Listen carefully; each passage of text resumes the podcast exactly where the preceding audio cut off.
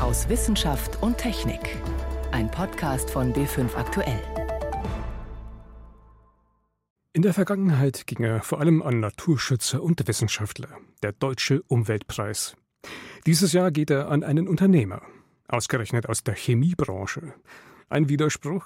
Ich kriege das sehr gut zusammen, weil natürlich ist es wichtig, dass man Erkenntnisse schafft in der Wissenschaft und die Leute, die das machen, äh, werden zu Recht ausgezeichnet. Aber es braucht halt auch die Anwendung dieser Erkenntnisse zu einer besseren Umwelt am Ende. Für welche Pionierleistung der Unternehmer Reinhard Schneider genau ausgezeichnet wird, eines unserer Themen heute. Außerdem, die deutsche Industrie will hoch hinaus und fordert einen Weltraumbahnhof in Deutschland. Brauchen wir tatsächlich ein deutsches Cape Canaveral? Außerdem fragen wir, was die neue Supergenschere leistet und ob Frühgeborene ein Handicap fürs Leben haben. Durch die Sendung begleitet sie Martin Schramm. Es ist eine große Wunschliste, die die deutsche Industrie da vorgelegt hat, in ihrer sogenannten Berliner Weltraumerklärung. Ein bisschen als wäre schon Weihnachten. Gefordert wird nicht nur mehr Geld für die Raumfahrt, sondern auch ein eigener Weltraumbahnhof an einem Standort in Deutschland. Und 2024 soll mit den USA auch eine deutsche Astronautin auf den Mond fliegen. Mein Kollege Stefan Geier hat sich diese Wunschliste mal angesehen. Stefan, wann wird denn die erste deutsche Astronautin zum Mond fliegen? Und zwar von Deutschland aus? Das wird wahrscheinlich nie passieren, würde ich sagen. Man muss unterscheiden. Ja, da reden wir über bemannte Raumfahrt. Da brauche ich große Raketen. Die russische Soyuz ist momentan die einzige, die das kann. Ich brauche Erfahrung. Ich brauche ein Ziel, eben wie die ISS, Mond oder so weiter. Das können nur die großen Raumfahrtnationen, die USA, Russland, seit neuestem vielleicht China, eine ganz andere Nummer. Ein Weltraumbahnhof in Deutschland, da geht es nicht um Astronauten, sondern um Satelliten und auch nur um ganz bestimmte. Also eine Nummer kleiner, nicht die ganz große Bühne. Aber was genau sollte denn so ein deutscher Weltraumbahnhof dann eigentlich leisten? Naja, momentan suchen viele Nationen eine Startmöglichkeit für kleine Satelliten, also so kleine Blechkisten, die in eine Erdumlaufbahn müssen. So gesehen ist die Raumfahrt ja einfach. Ja, wenn ich ein kleines Gewicht habe, brauche ich eine kleine Rakete, großes Gewicht, große Rakete. Und es gibt einen starken Trend hin zu diesen kleinen Satelliten, also 100, 200 Kilogramm oder sogar nur sogenannte CubeSats, die sind so groß wie ein Werkzeugkoffer. Server. Da stehen Tausende am Start. Für die Erdbeobachtung kann man die nutzen, fürs Internet, auch Forschungsfragen natürlich. Und bei dieser Forderung, da geht es jetzt wirklich ausschließlich um solche kleinen Satelliten. Alles andere wäre auch Quatsch. Okay, das heißt, da wäre eigentlich jede Menge Bedarf für solche Dinge. Die große Frage ist nun, welche Kriterien müsste denn so ein deutscher Weltraumbahnhof dann eigentlich erfüllen? Zum Beispiel schon der Standort. Naja, ich brauche einen Ort, an dem ich starten kann, ohne Menschen zu gefährden. Ja, Raketen starten normalerweise Richtung Osten, Nordosten, damit man die Erdrotation ein bisschen mitnehmen kann. Das heißt, dann sollte irgendwo an der Küste sein, oder? Geht nur an der Küste, sonst sind viele Menschen da, aber da geht eben auch mal was schief. Ja? Also eine Rakete explodiert oder auch nur eine Raketenstufe, die runterfällt. Das ist kein Problem, wenn ich übers Meer starte. Deswegen sind zwei Standorte an der Nordsee und der Ostsee mal im Gespräch gewesen. Ich kann auch über der Wüste starten, haben wir aber leider keine. Aber selbst bei diesen Standorten an der Nord- oder Ostsee hätte ich nur einen winzigen Streifen über die Ostsee, äh, wo ich starten könnte. Südlich davon ist Polen, nördlich ist schon Schweden. Also schwierig und viel zu gefährlich. Und man müsste es wahrscheinlich juristisch auch erstmal überhaupt wasserdicht machen, oder? Ist bei uns überhaupt nicht geregelt. Wenn ich in den Luftraum will, brauche ich ein, ja, man bräuchte ein Weltraumrecht. Das gibt es bei uns noch gar nicht. Das heißt, ich darf hier eigentlich gar nicht starten. Und wichtig ist natürlich, es muss sich lohnen. Ja? Man braucht Bedarf. Da muss man sagen, es gibt genügend Staaten und Firmen, die eben Satelliten ins All hieven wollen. Diese Zutat ist da. Und wir haben ja auch eine große Raumfahrtindustrie in Deutschland. Also der Bedarf wäre da, der Standort eher fraglich. Und finanzieren müsste man das Ganze ja auch noch. Ja, eine übliche Startrampe für Raketen kostet mehrere hundert Millionen. Aber man kann ja Raketen auch nicht nur senkrecht starten. Es gibt ein paar Systeme, wo man Raketen unten an Flugzeuge hinhängt, dann mit den Flugzeugen übers Meer fliegt und dann startet. Sowas könnte man theoretisch machen. Ob es sinnvoll ist, das von Deutschland aus zu machen, da bin ich skeptisch. Und sinnvoll ist natürlich auch, brauchen wir denn wirklich eine deutsche Lösung? Ich dachte immer, Raumfahrt, das ist ein internationales, zumindest europäisches Projekt. Absolut. Und deswegen müssen wir über den Tellerrand blicken. Ja, wir sind Teil der EU, wir sind Mitglied der ESA, Europäischen Weltraumorganisation Diese gemeinsame Anstrengung braucht man immer, werden ja schon Weltraumbahnhöfe in Europa gebaut oder zumindest geplant. In Schottland für Satelliten, die dann um die Pole fliegen sollen. In Italien plant eine private Firma eine Startrampe. Portugal denkt darüber nach, auf den Azoren was zu bauen. Schon viel geeigneter, da ist man viel näher am Äquator. Also es gibt viel bessere Standorte als Deutschland. Wir sollten da eigentlich, finde ich, kein deutsches Weltraumsüppchen kochen, sondern eher ein europäisches. Aber diese Berliner Weltraumerklärung fordert ja nun gerade ein deutsches Süppchen. Ist das Ganze mehr als ein PR-Gag? Ich denke, was die Astronautin und den Weltraumbahnhof angeht, vielleicht schon es gibt ja immer das Argument, wir wollen unabhängig sein, das ist richtig und wichtig, deswegen entwickeln die Europäer ja auch eine eigene Rakete, die Ariane 6 als große und auch ein paar kleine. Und da ist unsere Stärke in Deutschland immer noch Forschung, Entwicklung, Maschinenbau, die Köpfe dahinter. Da haben wir wirklich Besseres zu bieten als einen Weltraumbahnhof. Braucht Deutschland einen eigenen Weltraumbahnhof? Einschätzungen und Anmerkungen dazu waren das von meinem Kollegen Stefan Geier. Stefan, vielen Dank. Sehr gern. Mit 500.000 Euro ist es die höchst dotierte unabhängige Umweltauszeichnung Europas, der Deutsche Umweltpreis der Deutschen Bundesstiftung Umwelt. Bundespräsident Frank-Walter Steinmeier hat ihn heute in Mannheim überreicht, unter anderem an den Unternehmer Reinhard Schneider aus Mainz. Der setzt mit seiner Firma in der Wasch- und Reinigungsmittelbranche auf ganzheitliche, nachhaltige Produktion und ist ein Pionier der Kreislaufwirtschaft, versucht also konsequent möglichst viel Altplastik wiederzuverwerten. Alice Thielson berichtet. Laufende Fließbänder, greifende, schwenkende Roboterarme haben hier in der Produktionshalle das Sagen. Kleine, gut fingerdicke Röhrchen purzeln durcheinander und werden von einer Trichtermündung in Reih und Glied sortiert. Nur das Gewinde am unteren Ende zeigt, was aus ihnen mal werden soll.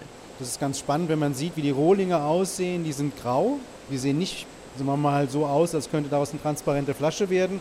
Nach dem Aufblasprozess ist aber die Flasche transparent, so dass man den Produkten das nicht direkt ansieht, dass die Flasche aus 100% Rezyklat hergestellt worden ist. Wenn Timothy Clays, der Leiter Corporate Affairs bei Werner und Merz, von Rezyklat spricht, dann meint er damit, die Flaschen, zu denen die grauen Röhrchen hier aufgeblasen werden, sind aus Plastikmüll. Sortiert, geschreddert, gereinigt und wieder eingeschmolzen.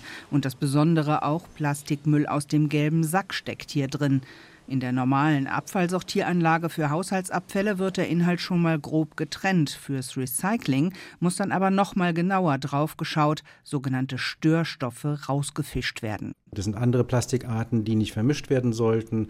Das sind Etiketten, das sind wirklich auch irgendwelche Sachen, die im gelben Sack landen und die ja gar nicht hätten landen dürfen. Also alles Sachen, die sauber getrennt werden müssen, bevor man mit dem Material wirklich etwas anfangen kann. Andere Plastikarten können in der transparenten Flasche unschöne Punkte machen, bestimmte Etikettenkleber und das recycelte Plastik sieht vergilbt aus, bunte Druckfarben auf den alten Verpackungen stören auch. Über viele Jahre wurde beim Mainzer Reinigungsmittelhersteller getüftelt, geforscht und ausprobiert, zusammen mit dem dualen System Deutschland und dem Verpackungshersteller Alpla.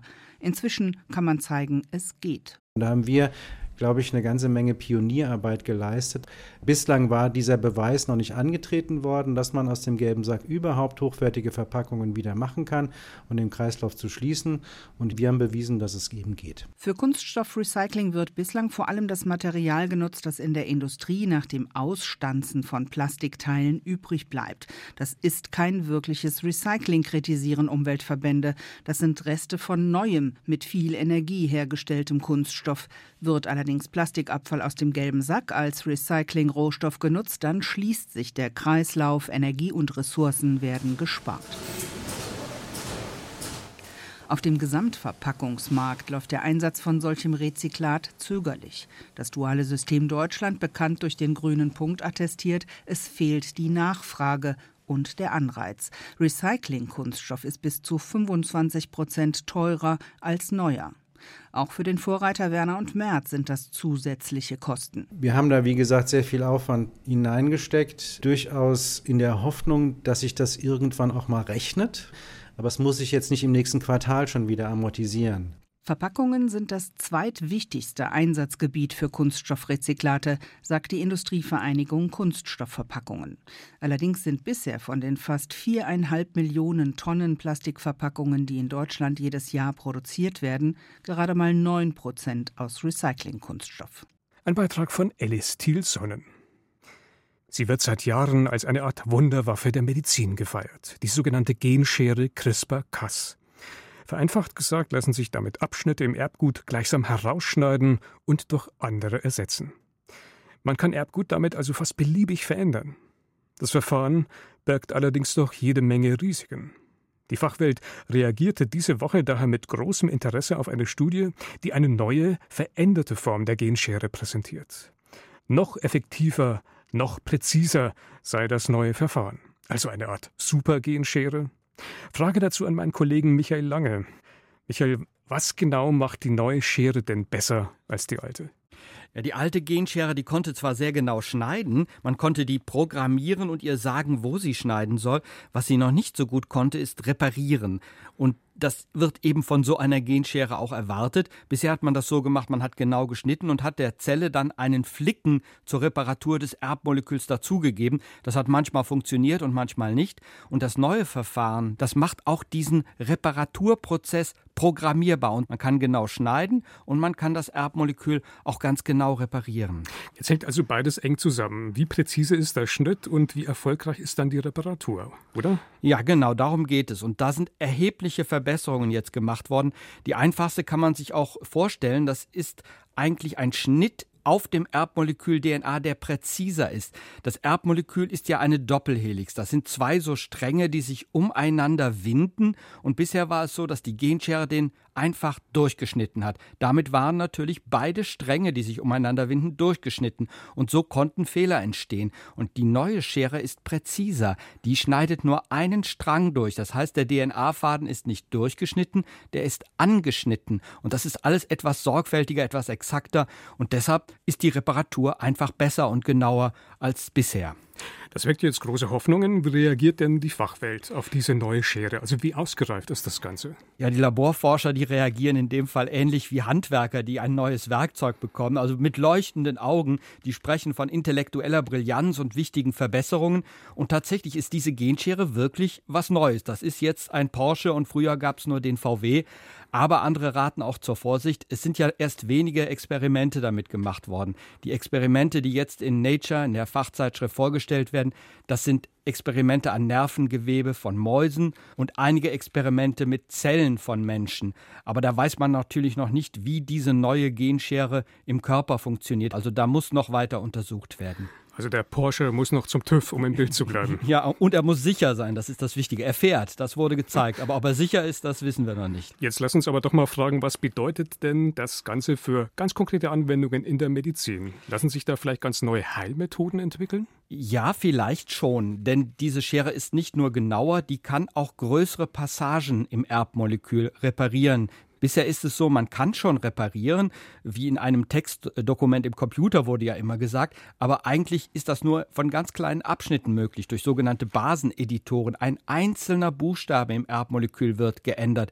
Jetzt ist es möglich, 30 Buchstaben gezielt zu verändern und die US-Forscher sagen, ja, da können wir jetzt 89 Prozent aller bekannten menschlichen Erbkrankheiten mit heilen oder zumindest mit behandeln. Das Hauptproblem ist aber immer noch, die Genschere überhaupt in die Körperzellen hineinzubringen. Das funktioniert mit Viren und das ist immer noch eine Hürde. Da ist man immer noch nicht weiter. Was leistet die neue Supergenschere? Informationen waren das von meinem Kollegen Michael Lange. Sie hören B5 am Sonntag aus der Wissenschaft und Technik im Studio Martin Schramm. Wer zu früh in diese Welt geboren wird, der hat oft keinen leichten Start. Dank guter medizinischer Versorgung überleben zwar immer mehr Babys auch schon vor der 25. Woche, doch je früher das Kind kommt, desto ungewisser ist die Zukunft der Kleinen. Häufig leiden sie als Erwachsene an Erkrankungen, kämpfen mit psychologischen und sozialen Problemen. Das zeigt diese Woche eine große Studie aus Schweden und auch groß angelegte Langzeituntersuchungen, wie etwa die Bayerische Entwicklungsstudie, kommen zu diesem Ergebnis. So zerbrechlich und hilflos wirkt das Baby auf der Brust seines Vaters.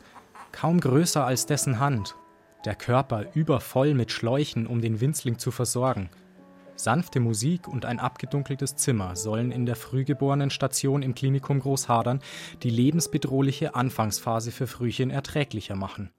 Hirnblutungen, Nierenunterfunktion, Lungenreifungsspritzen, all das ist bei Frühchen nicht ungewöhnlich.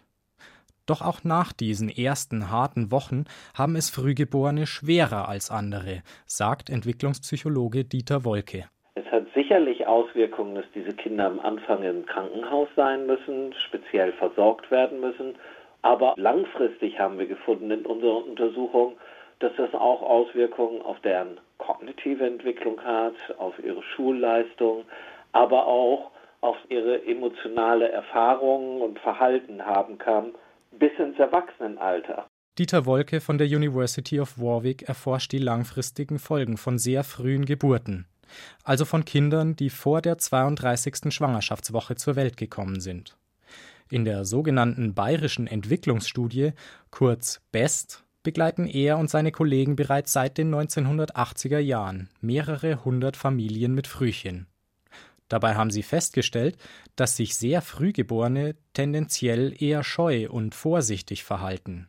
Sie leben zurückgezogener, werden in der Schule eher gemobbt, haben oft niedrigere Schulabschlüsse und tun sich schwerer, Partner zu finden. Es ist nicht die Frühgeburtlichkeit per se, die zu dem Problem führt, sondern Frühgeburtlichkeit und wie die Kinder sich verhalten, führt zu unterschiedlichen Reaktionen, zum Beispiel bei Gleichaltrigen, die dann nachteilige Auswirkungen haben.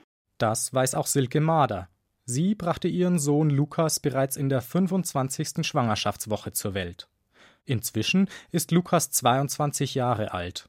Er hinkt auf der rechten Seite, trägt wegen einer Netzhauterkrankung eine starke Brille und ist für sein Alter vergleichsweise zierlich und klein. Alles typisch für derart Frühgeborene. Doch die Folgen der Frühgeburt machen sich nicht nur körperlich bis heute bemerkbar. Schon in der Pubertät ist es eigentlich losgegangen, dass er sich eher mit jüngeren oder mit sehr viel älteren Freunden getroffen hat. Die sind zum Teil alle schon verheiratet, kriegen jetzt Babys oder die zehn Jahre jüngeren, mit denen er dann am Bolzplatz noch Fußball spielt. Aber die Gleichaltrigen, da tut es sich einfach schwer. Und mit Mädchen, sofern sie im Prinzip normale Kumpels sind, ist es okay. Aber bis dato hatte Lukas noch keine Freundin. Lukas Entwicklung verläuft zeitverzögert. Sozial und seelisch ist er drei, vier Jahre hinterher, sagt Silke Mader. In Kindergarten und Schule hätte man ihn deshalb zum Teil behandelt, als habe er eine geistige Behinderung. Heute studiert Lukas erfolgreich, hat einen IQ von 120. Doch Lukas hatte Glück im Unglück. Seine Eltern sind beide Pädagogen, konnten ihm die zahlreichen nötigen Therapien finanzieren und haben rechtlich vieles für ihn erkämpft etwa einen Platz an einer Regelschule oder mehr Zeit beim Abitur. Hat also auch die soziale Herkunft einen Einfluss auf die Entwicklung von Frühchen? Ja, sagt Andreas Flemmer. Er leitet die Neonatologie an der Uniklinik Großhadern in München. Aus äh, Studien gerade in neuester Zeit haben wir gelernt, dass Kinder, die ein erhöhtes Entwicklungsrisiko haben, und zusätzlich einem schwierigen sozioökonomischen Umfeld ausgesetzt sind, besonders gefährdet sind, sich schlecht zu entwickeln. Der Entwicklungspsychologe Dieter Wolke wünscht sich deshalb, dass man die spezielle Situation der Frühchen auch nach den ersten Jahren im Blick behält. Zum Beispiel Lehrer haben keine oder wenig Ahnung darüber, was die besonderen Bedürfnisse von Frühgeborenen sind. Und da müssen wir besser ausbilden denn viele Frühchen können ihren Entwicklungsnachteil im Lauf des Lebens aufholen, wenn man sie unterstützt. Ein Beitrag von Sebastian Kirschner. Die einfachsten Spiele sind oft die besten. Zum Beispiel sich geschickt verstecken und die anderen schnell finden. Für manche Kinder ist das selbst im Zeitalter von Computerspielen und sozialen Medien immer noch attraktiv, sorgt für Nervenkitzel und Spaß. Berliner Forscher haben das Spiel auch gespielt, allerdings nicht mit ihren Kollegen, sondern mit Tieren, genauer mit Ratten. Und sie waren erstaunt. Offenbar macht den Nagern das Versteckspiel genauso viel Spaß wie den Menschen. Lisa Schorell. Ein Raum mit sieben Schuhkartongroßen Boxen und ein paar Stellwänden aus Karton. So sieht ein Versteckspielplatz für Ratten aus, den Forscher der Humboldt-Universität in Berlin gebaut haben. In der Mitte des Raumes wird eine Ratte in eine kleine schwarze Box gesetzt. Der Deckel wird offen gelassen. Eine Frau setzt sich einen Meter entfernt hinter eine Kartonwand. Die Ratte springt aus der Box, läuft hin und her und schaut hinter mehreren Wänden nach. Und nach kurzer Zeit findet sie die Forscherin und wird von ihr gekitzelt. Konstantin Hartmann hat an diesem Projekt mitgearbeitet und erzählt, wie das Team den Ratten das Versteckspiel beigebracht hat. Beispiel, dass sie uns suchen, haben wir ihnen beigebracht, indem wir uns etwas weiter weggesetzt haben von ihnen. Und sobald sie zu uns gekommen sind, haben wir mit ihnen gespielt. Wenn sie das gut beherrscht haben, dann haben wir angefangen, uns sehr leicht zu verstecken und dann fortlaufend immer schwierigere Verstecke gewählt, wo die Ratten uns nicht mehr sehen konnten. Doch die Ratten haben die Mitarbeiter nicht nur gesucht, sondern sich auch selbst versteckt. Ihnen das beizubringen war allerdings etwas schwieriger. Die Ratten wurden immer mit Interaktion, also Streicheln oder Kitzeln, belohnt, sobald sie sich ein Stück von den Menschen entfernt hatten. Als nächstes haben die Forscher sie belohnt, sobald sie in der Nähe eines Verstecks waren und dann, sobald sie im Versteck waren. Am Anfang sind wir natürlich sehr schnell zu ihnen gekommen. Und dann haben wir diese Zeit, in der die Ratten in diesem Versteck ausharren mussten, immer weiter verlängert. Die Rolle des Versteckenden zu lernen dauerte ungefähr eine Woche. In insgesamt sieben Stunden hatten die Ratten gelernt, sich vor den Menschen zu verstecken. Diese kurze Zeit hat Konstantin Hartmann und sein Team beeindruckt. Doch nicht nur das. Beim Versteckspielen haben die Ratten ein Verhalten gezeigt, was wir ihnen nicht beigebracht haben.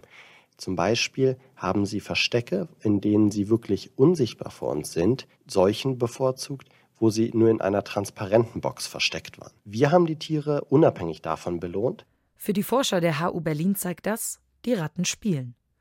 Richard Byrne ist Psychologe und beschäftigt sich schon länger mit dem Spielverhalten von Tieren. Er würde das Verhalten der Ratten nicht so stark interpretieren. Ich denke, wenn man ein Verhalten antrainiert, das aussieht wie Spielen, weil es einem Spiel ähnelt, welches Kinder oder sogar junge Affen ganz natürlich spielen, wenn man das den Ratten, die sowas nicht in der Natur machen, künstlich und mit einer sozialen Belohnung beibringt, dann denke ich, dass man vielleicht eine Simulation eines Spiels hat, aber kein richtiges Spiel. Denn Spielen ist für ihn vor allem ein natürlicher Prozess, der nicht beigebracht werden muss. Spielen ist Verhalten, das ausgeführt wird ohne ein offensichtliches, direktes, funktionales Ziel. Es hat keine Vorteile in Bezug auf Nahrung, Sex oder dem Verstecken vor Feinden. Das wären alles Dinge, die sofort Sinn ergeben würden. Es hat auf den ersten Blick keinen Zweck und genau deshalb fällt es Wissenschaftlern schwer, die Frage zu beantworten, ob und warum Tiere spielen. Richard Byrne ist sich allerdings sicher, dass wilde Tiere spielen und kennt auch einen möglichen Grund. Es ist ein funktionales Verhalten, weil es den meisten Tieren auf lange Sicht schon Vorteile bringt. Damit sind zum Beispiel Ziegen gemeint, die als Kinder auf teilweise lebensgefährlichen Klippen herumspringen, ohne im Moment etwas davon zu haben, außer vielleicht Spaß. Auf lange Sicht trainieren sie aber ihre Trittfestigkeit und ihr Geschick, lebenswichtige Fähigkeiten. Oder Affenkinder, die mit einer natürlichen Form von Fangen oder Versteckspielen ihre sozialen Beziehungen intensivieren. Aber auch Ratten sind dafür bekannt, ihre Artgenossen zu jagen und sich gegenseitig zu kitzeln. Ob sie aber auch untereinander Verstecken und Suchen spielen, ist unklar. Denkbar ist es laut den Forschern der HU allerdings. Denn sowohl das Verstecken als auch das Suchen sind für das Überleben der Ratten in freier Wildbahn essentiell. Warum Tiere spielen? Ein Beitrag von Lisa Scheurell. Und damit geht der Wochenrückblick aus Wissenschaft und Technik zu Ende. Im Studio war Martin Schramm.